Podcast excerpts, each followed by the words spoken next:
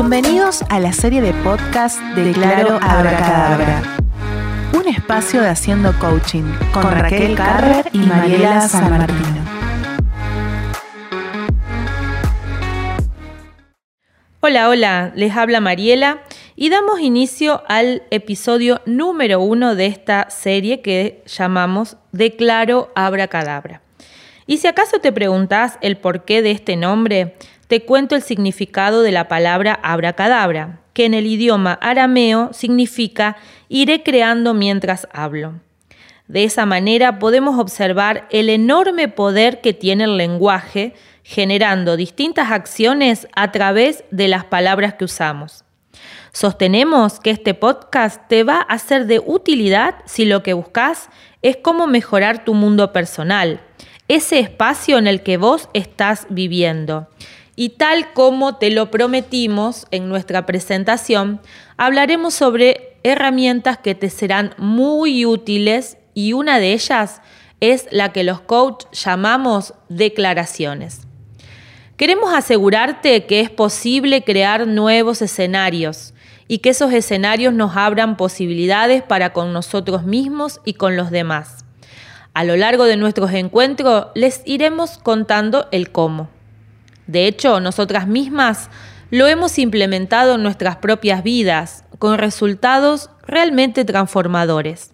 Hemos logrado empoderarnos, permitiéndonos declarar aquello que deseamos con ansias y desde ahí desarrollar el estar siendo en el mundo de cada una de nosotras, con el fin de transitar el camino hacia adelante, superando las distintas pruebas y los obstáculos que se van presentando en el día a día. Raquel, ¿le querés contar a nuestra audiencia sobre qué son las declaraciones fundamentales? Claro que sí. Hola querida audiencia. Las declaraciones fundamentales en coaching ontológico son palabras que tienen un poder extraordinario. Se consideran fundamentales por el poder que tienen para modificar nuestra vida, nuestro mundo o la realidad en la que estamos viviendo. Dicho de otra manera, la declaración genera un nuevo mundo para la persona que la utiliza. Y antes de ir enumerando a las declaraciones fundamentales, quisiera que nuestros oyentes tomen conciencia de la importancia de lo que están escuchando y cómo la comprensión de ello puede cambiar sus vidas. Es importante resaltar que algunas declaraciones van conectadas por la autoridad. Por ejemplo, la autoridad que tiene un juez para declarar cónyuges a dos personas o la que tiene cuando declara culpable a alguien. También podemos hablar de la autoridad de un presidente de un país para declarar la guerra o la paz. Sin embargo, hay declaraciones que no requieren estar dotados de esa autoridad explícitamente y están más relacionados con los espacios de los derechos de las personas y se asocian más con el poder personal que con la autoridad. Entonces podemos hablar que las declaraciones fundamentales son seis, las cuales son la declaración del no, la declaración de la aceptación, que es la del sí, la declaración de la ignorancia, que es la del no sé. Tenemos la declaración de la gratitud, la de gracias como número 4, y como número 5 y número 6 la declaración del perdón y del amor. Estas son las más significativas. Son las frases o palabras que tenemos que tener a mano para ser más felices y saber que terminan definiendo quién y cómo somos. Vamos a ver unos ejemplos prácticos para que se entiendan mejor. Por ejemplo, cuando Juan le pide matrimonio a Laura y Laura dice sí, el mundo de ellos cambia, se modifica, ¿sí? Y también el de sus allegados. Ahora, si Laura diría no, el mundo también se modifica, ¿sí? Algo similar ocurre.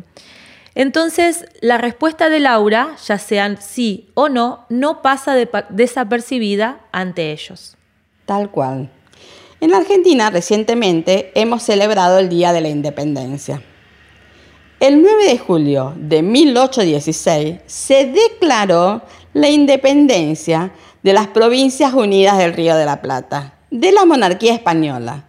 Esa declaración cambió la realidad de nuestro país.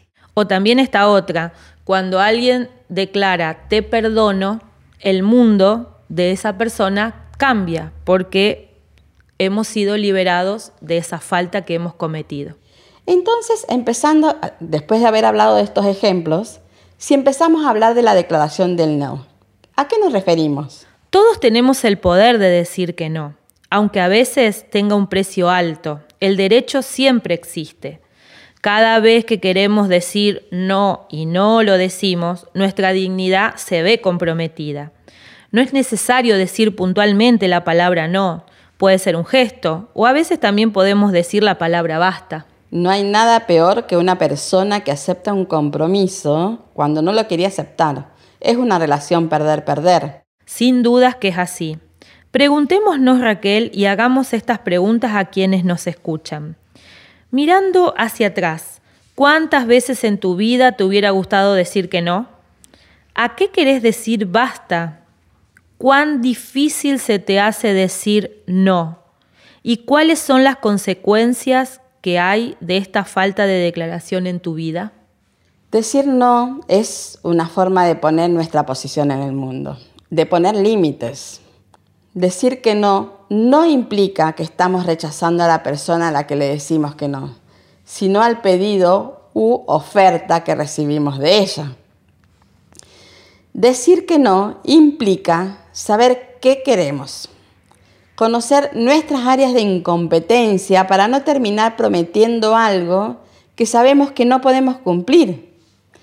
Muchas veces estamos donde estamos porque no sabemos decir que no a los demás, mientras que otras veces les decimos que no a todas las oportunidades que se nos presentan. Por último, Decirte que usar esta declaración en el momento adecuado es cambiar nuestra vida por completo.